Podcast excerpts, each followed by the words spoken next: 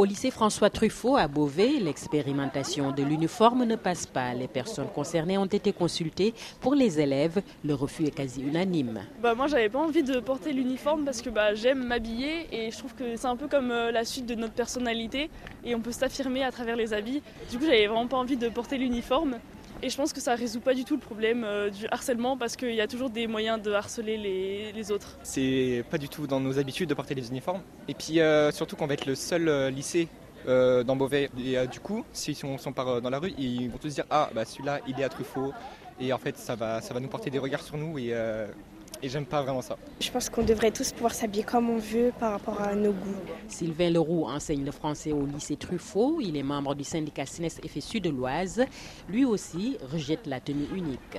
La première des causes, c'est déjà d'abord la forme, parce que euh, on a appris par voie de presse euh, au début du mois de janvier, aux alentours du 17 janvier, un journal local annonce que l'établissement Truffaut est volontaire pour le port de l'uniforme. Et on a bien compris que c'était quand même grandement imposé. On parle de volontariat, mais c'est un volontariat qui est quand même grandement forcé. Mais moi, très personnellement, et c'est aussi un discours qu'on porte au SNES, je suis pour la différence des élèves et euh, on a une très belle mixité ici à Truffaut et ça fonctionne vraiment très bien. Donc moi, je suis fier de cette mixité qu'on aurait tendance pour moi à gommer un tout petit peu et puis avec une envie aussi de ne faire qu'une seule voix.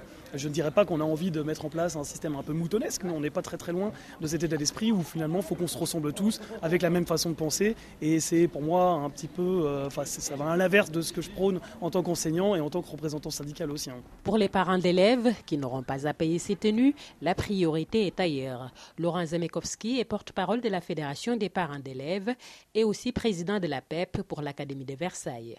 À la PEP, les parents ne sont pas euh, fermés à la question de l'uniforme.